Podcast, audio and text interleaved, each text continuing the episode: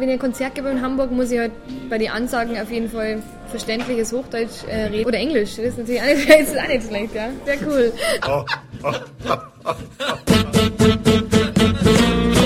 Kultur, Viertelstunde. Die Podcast-Reihe von www.kulturwoche.at.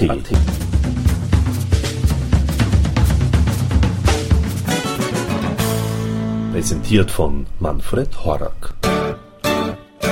Mit den zwölf neuen Liedern setzt Claudia Korek ihren bereits eingeschlagenen Weg fort und bringt erneut handgemachte Musik zum Besten.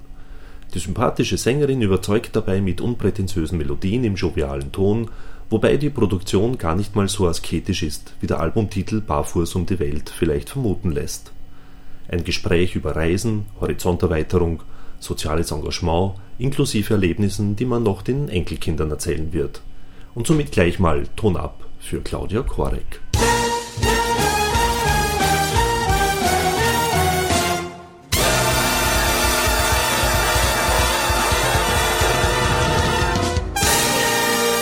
Also ich habe eine, eine riesengroße Reise gemacht ähm, und zwar nachdem wir so wahnsinnig viel unterwegs waren. Also wir haben ja über 130 Auftritte gespielt, so ganz Deutschland, Österreich, ein bisschen Schweiz. Und dann haben wir gedacht, ja, jetzt muss ich mal über den, den ganzen Rummel, der so ein bisschen war. Äh, das war für mich auch ganz was Neues, dass auf einmal sehr viele Leute auf die Konzerte kommen und äh, auf einmal so ein Interesse und Rummel um die eigene Person da ist. Und ähm, für mich war eine krasse Erfahrung, so die ersten Konzerte, die ich gespielt habe. Und wenn ich weiß, jetzt kommen nur 500, 600 Leute nur wegen mir. Und um mich zum Hören und meine, meine Musik zum Hören, was ein Riesenkompliment ist natürlich und was ein tolles, tolles Gefühl ist, auf der Bühne zum Stehen.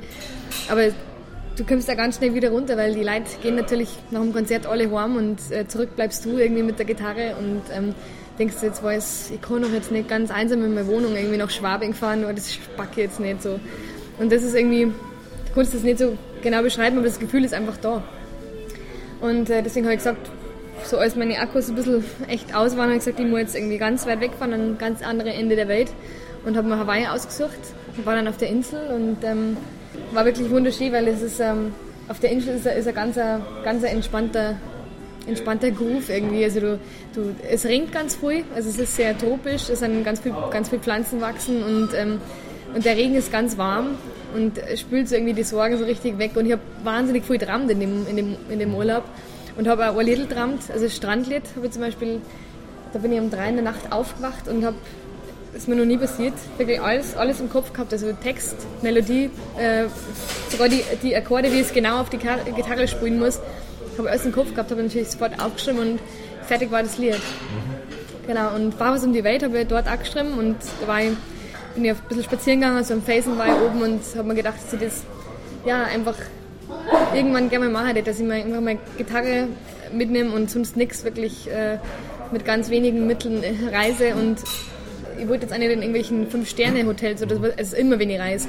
möchte ich eigentlich nicht in irgendwelche ich war auch noch nie, ich kann es gar nicht sagen, ich war noch nie in einem All-Inclusive-Hotel, weil, ja, weil ich mir denke, wenn das, wenn das, ja, ich mir auch, weil wenn ich das anschaue, dann schaut das irgendwie in der Türkei genauso aus wie in, in äh, die Fidschi-Inseln oder so. Also das finde ich irgendwie krass. Und ich finde, wenn man sich selbst versorgt und irgendwie da eine kleine Wohnung hat oder was auch immer, dann, dann lernt man das Leben, glaube ich, viel besser kennen, wie wenn es die bedienen lässt und so weiter. Mhm. Also man bei dem Strand, da ist jetzt natürlich auch eine Ukulele mit drauf, zum Beispiel, was ein, ein typisches Instrument ist. Aber die anderen Songs habe ich eigentlich, ähm, also ich habe die Reise, die richtige große Reise habe ich erst danach gemacht. Das heißt, die Stücke standen so alle fest. Aber was das Schöne war, ich, für mich, das, wenn ich jetzt das Album her, dann hat das für mich wirklich nur eine Farbe dazugekriegt, weil ich habe an jedem Ort, wo ich war, habe ich einen Song von mir gespielt, wo ich mir gedacht habe, der passt jetzt hier irgendwie sehr gut Nein, Und das war sehr oft der Fall, dass der Song sehr gut wo hingepasst hat. Und ähm, ja, das war, war schön. Aber instrumentiert ist ja ähm, alles relativ mit handgemachten Instrumenten, mit irgendwie so 70er Jahre mäßig fast ein bisschen. Also wir haben so Hammond-Orgel haben wir gehabt mit einem sehr, sehr guten ähm, Klavierspieler, Matthias Bublatz hat gespielt. Ähm, war wirklich sehr gefühlvoll in die Tasten gehauen. Ähm, ja, und also beim ersten Album war es so, es war alles mehr oder weniger hintereinander aufgenommen worden und ähm, du hast auch die Möglichkeit gehabt, wenn du jetzt, wenn du eine perfekte Gitarre gespielt hast beim ersten Tag, dann machst du halt nur einen Tag und das und am, am Ende habe ich da mit der Stimme quasi drauf gesungen, bis wir gesagt haben, ja so ist okay. Ähm, das war für das erste Album völlig okay, aber ich habe jetzt so viel live gespielt und ich wollte das Gefühl einfach nicht missen, dass, dass die Band reagieren kann auf das, was du machst und umkehrt. Also das ist natürlich im Nachhinein nicht mehr möglich, wenn du nur auf was drauf singst. Und ja, das war ein Experiment, das ich machen wollte. Und ähm, es hat auch niemand aus dem Gunnar Grebert die Stücke kannt. Das heißt, es war, ein, es war eine sehr aufregende Stimmung auch unter den Musikern, weil die wussten ja gar nicht, was ich jetzt für, für, für Musik gemacht habe in den letzten zwei Jahren. Und sind da hingefahren nach, nach äh, Vorarlberg, nach Dornbirn, haben ein schönes Studio gefunden und ähm, ja, waren alle in einem Raum und haben die ersten Tage viel damit verbracht, wie, wie stellen wir Schlagzeug hin, wie klingt es am besten, wie, äh, wo stellen wir dann die Hammond hin, damit es äh, sie nicht beißt, sondern also das waren zuerst die ersten zwei Tage mit, mit Soundfindung eigentlich. Und irgendwann war es irgendwie perfekt und dann ja, habe ich mein Stück eigentlich vorgespielt mit der Gitarre, so wie es war Gunnar Gräbert war der Einzige, der es kannte, hat ein bisschen Ideen gehabt dazu und äh, hat die Musiker so ein bisschen in die Richtung geführt, wo sie, was spielen kannten. Ja, und das hat sich dann entwickelt und irgendwann war so der Punkt wo wir gesagt haben, ja, jetzt ist es nur ganz frisch, es ist so ist super, so nehmen wir es jetzt auf und haben dann irgendwie ein, zwei Takes gemacht und ähm, ja, das waren eigentlich dann auch schon meist die, die ersten oder zweiten Takes, wo jeder einfach, ja, man hat jetzt wirklich drüber nachdenken, was mache ich jetzt oder bin ich jetzt schlecht, weil man hat ja dann als Musiker oft mal Gedanken, oh, jetzt, jetzt singe ich gerade schlecht oder sowas. Das hast du dann da gar nicht, weil du konzentrierst dich vorher auf das, was gerade passiert, na, untereinander. Und das ist, bin ich echt sehr, sehr happy, dass es das alles aufgegangen ist. Es war, das war nicht das Ziel, dass man es simuliert, sondern weil, weil du kannst, ähm, wenn du auf der Bühne bist, ähm, das ist immer anders und es sind Leute da, mal, mal mehr, mal weniger und ähm, das passiert dann auch viel durch Interaktion, also wie die Leute, was die Leute zurückgeben und, und da spielen dann viele Faktoren und mit dem Studio bist du wirklich auf die Musik isoliert und kannst dir auf das wirklich äh, völlig einlassen. Und ähm, das war einfach so das Ziel. Und das, ja, eben dieses Reagieren auf, auf, auf Stimmungen, auf, ähm, auf Dynamik, ob jetzt gerade was, was, es sind ja viele dynamische Sachen drauf, die wo irgendwie ganz äh, zart anfangen und dann wirklich sich brutal steigern. Also das das wäre, glaube ich, anders nicht möglich gewesen. Oh yeah.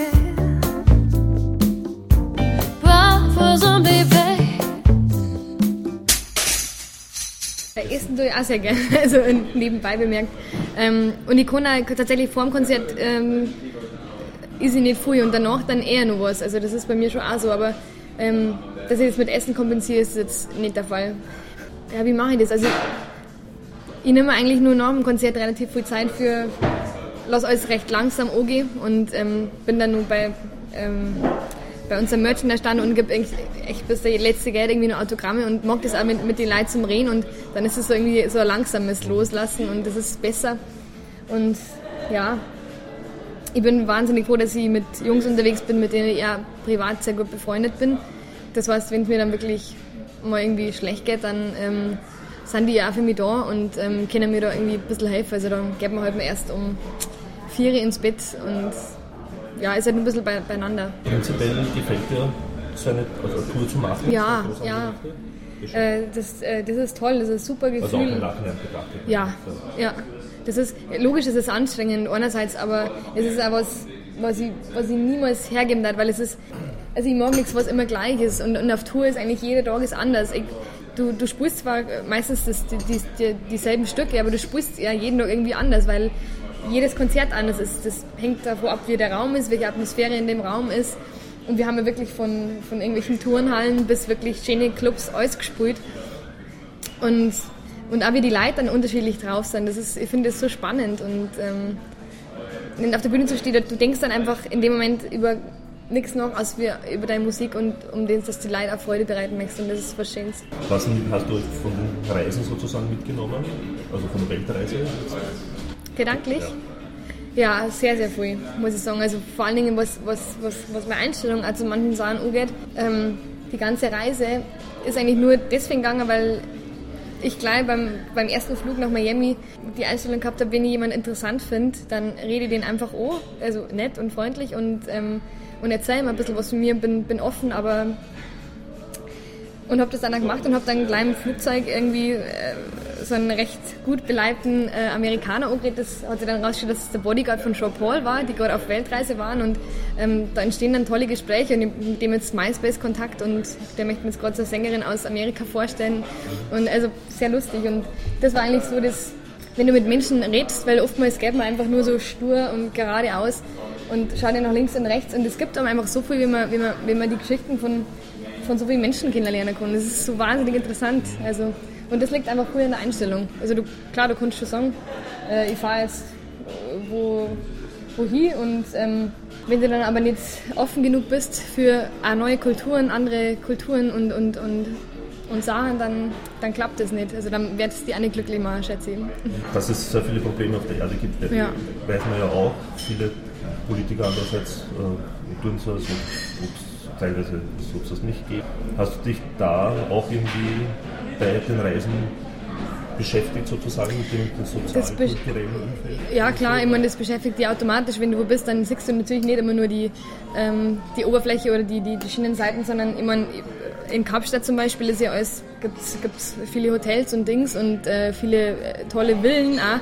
Und daneben sind auch gleich die, die Townships, wo irgendwie die Menschen ganz, ganz arm leben. Die gehen an der Autobahn, wir haben auf der Autobahn gefahren und, und die Leute kommen uns mit, wirklich mit schleppen irgendwelche Tüten und Dings und kommen uns da entgegen und, und müssen auf der Autobahn entlang bis, bis in ja, das sind ganz, ganz schlimme Bedingungen, wo die, wo die da wohnen und, und daneben halt, wirklich daneben gleich die Villa mit, mit natürlich Elektrosachen gesichert ist, da keiner reinkommt. Das ist natürlich schon, also heftig. Hast du dir da irgendwann mal auch überlegt, wie man das ändern könnte oder so? Oder ob es eine Chance gibt zur Änderung, dass ja jeder bestmöglich leben kann? Oder ist das quasi der Status? dass das jetzt so, so ist, manchen? Also es ist so, ich, ich selber schätze mich wahnsinnig glücklich, dass ich, und ich weiß es sehr zu schätzen, äh, dass ich wo reingeboren wurde, wo es wirklich uns sehr gut geht.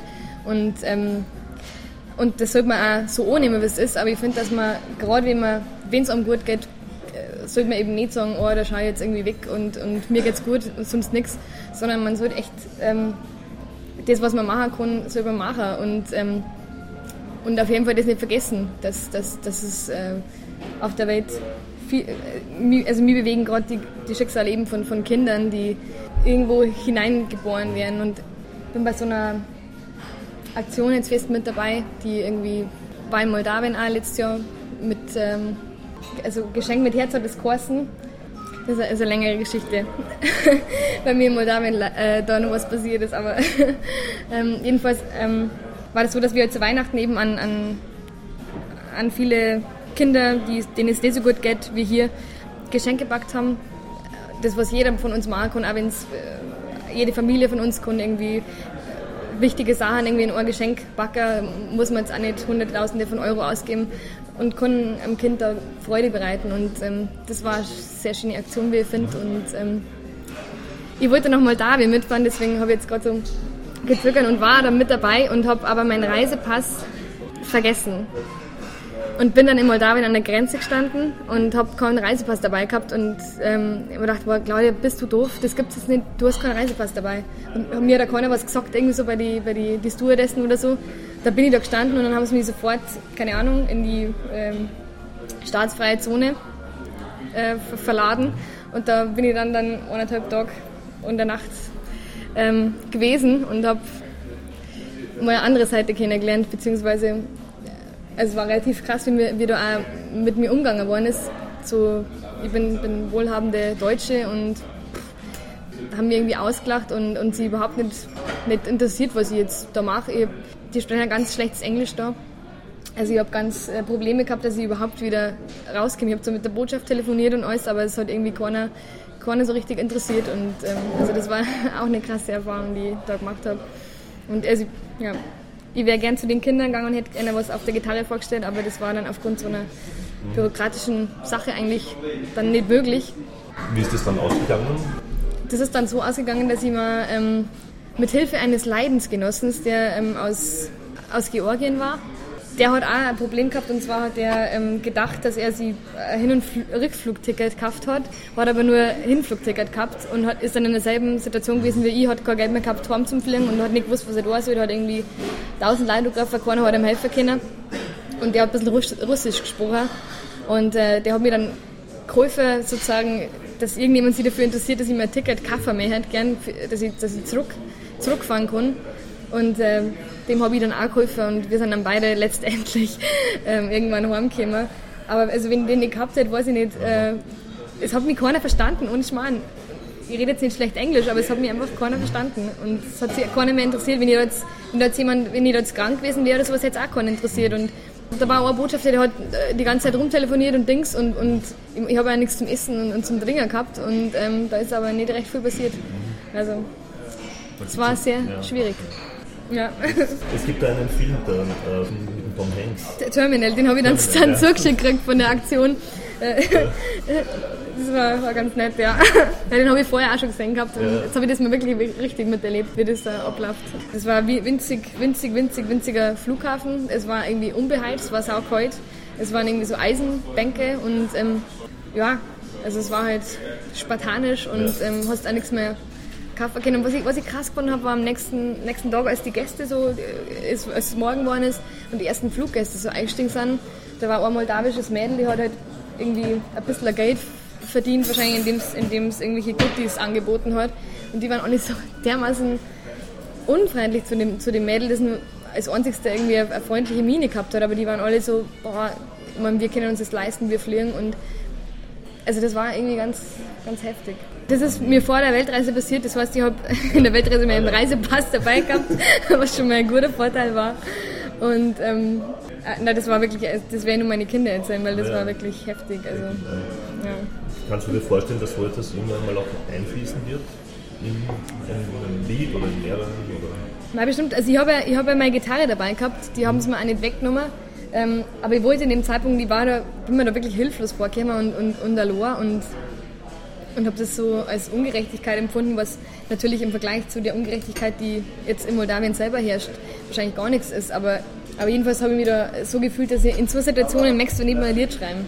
Weil du denkst, das macht dich nur, nur, äh, nur nachdenklicher und nur trauriger, wenn du in den Situationen ein kleines Lied schreibst. Aber man kann später ganz gut vielleicht darüber reflektieren, wenn man ja, so einen Abstand hat von dem.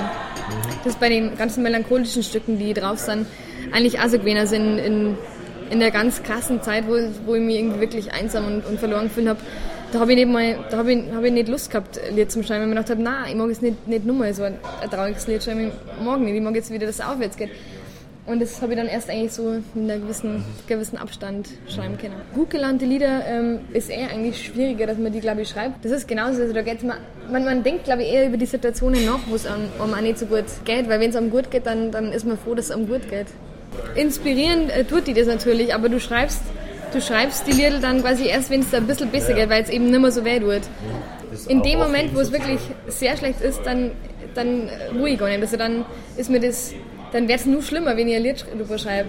Aber wenn dann ein paar Nächte vergangen sind und man denkt, jetzt kann es mir nicht mehr so wahnsinnig viel haben, aber jetzt, es ist trotzdem in mir und ich möchte es irgendwie raus haben, dann geht's.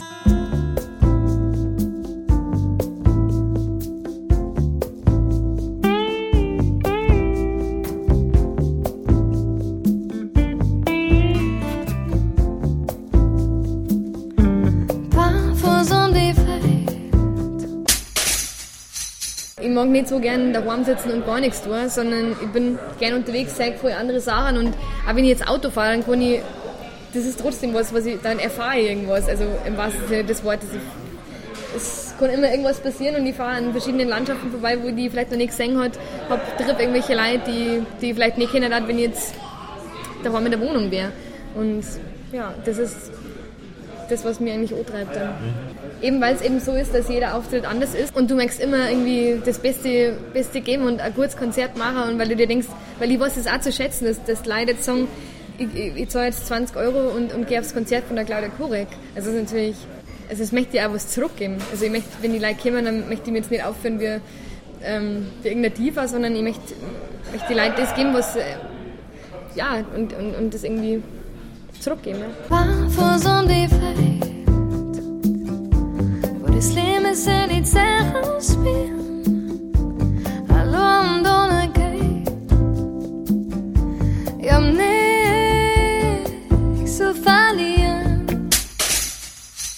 habe in einem Club gespielt in, in Hawaii. Also da waren 200 Leute da und ich habe zwei bayerische Stücke gespielt. Und das war, das war eine ganz tolle Erfahrung auch zum, zum Singen, dass weil eben hier, viele sagen, gerade in Norddeutschland, ah, das verstehen wir nicht, bayerisch, furchtbar und passt und, und Deckel drauf. Aber Musik ist halt was, äh, was wirklich überall verstanden wird. auf der ganzen Welt, was irgendwie entweder gleich ein Lächeln auf die Lippen zaubert oder, oder irgendwas in einem auslöst. Das war in, in Hawaii halt total die schöne Erfahrung, dass die Leute haben mitklatscht beim, bei, bei den Liedern. Ich habe vorher natürlich auf Englisch erzählt, worum es ungefähr geht und, und Dings. Und dann hinterher zu mir hergekommen und haben irgendwie gemeint, dass es irgendwas in einer ausgelöst hat, dass, dass ähm, sie irgendwie fühlen, wo ich herkomme und, und dass sie das wunderschön finden, dass ich in meiner eigenen Sprache auch singe, was echt toll ist. Aber wenn ich wieder auf Reisen bin oder unterwegs bin, dann ähm, wir auf jeden Fall die Gitarre griffbereit haben und, und einfach schauen, spielen zum Kinder, weil das ist, ich glaube, das kann dir kommerziell kann ich mir das jetzt nicht vorstellen, dass da jetzt jemand, eine Plattenfirma dahinter ist und sagt, oh, jetzt spielst du da und da und, und, und, und machst das und das. Ich glaube, aber woanders zum Spielen kann ich mir äh, durchaus vorstellen. Mhm. vorstellen. Wie groß ist das Gefälle in Deutschland zwischen Verständnis und Unverständnis, zwischen Bayern und Hamburg zum Beispiel oder so? Ja, also schon. Ähm, also wenn ich, wenn ich ein Konzert gebe in Hamburg, muss ich halt bei den Ansagen auf jeden Fall verständliches Hochdeutsch äh, reden. Englisch. Oder Englisch, das ist natürlich auch nicht, das ist auch nicht schlecht, ja. Das wäre cool. ja, wenn ich Plattdeutsch zum Beispiel helfe, da verstehe ich auch nichts. Und ähm, also wie gesagt, da musst du halt in den Ansagen ähm, irgendwie verständlich sprechen. Und, ähm, aber Musik ist Musik und ähm, da, da finde ich, ist es banal zum Song. Ich höre das jetzt deswegen nicht, weil ich verstehe das nicht.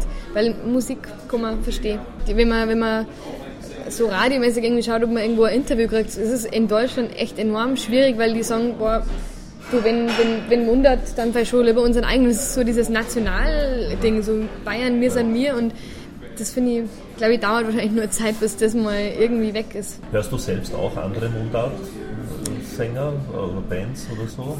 Also ich, also früher habe ich sehr viel eben österreichisches äh, STS und wir hören nach wie vor eigentlich auch sehr gern die, die, die alten Stücke.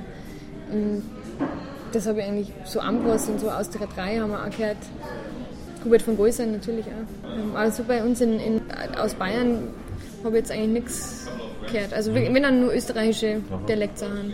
Ja. Also Kölner, die Bab zum Beispiel Bab, oder äh, Prinz, gefallen, mir, gefallen mir schon zwei, drei Stücke, aber ich habe ja. hab mich nie so richtig reingehört eigentlich. Aber was, was mir gefällt, ist, wir, Ine Müller haben mal so eine blattdeutsche äh, CD herausgebracht. Das finde ich auch klingt, klingt sehr, sehr schön. Ich, überhaupt, ich, ich mag ich mag eigentlich, mich faszinieren Dialekte an sich, weil das irgendwie so ein bisschen was über die, über die Gegend da aussagt, wo die Leute herkommen. Könntest du dir auch vorstellen, Hochdeutsch zu singen? Also strikt Hochdeutsch und ausschließlich Hochdeutsch? Also zu singen, das ist, äh, ist immer was anderes wie zu schreiben, weil zu schreiben, ähm, für mich selber, wenn ich es dann singe, äh, möchte ich in der Sprache singen, wo ich mich unverfälscht und echt ausdrücken kann. Und ähm, was mir im Hochdeutsch ein bisschen stört, ist einfach, dass, äh, dass es eine harte Sprache ist.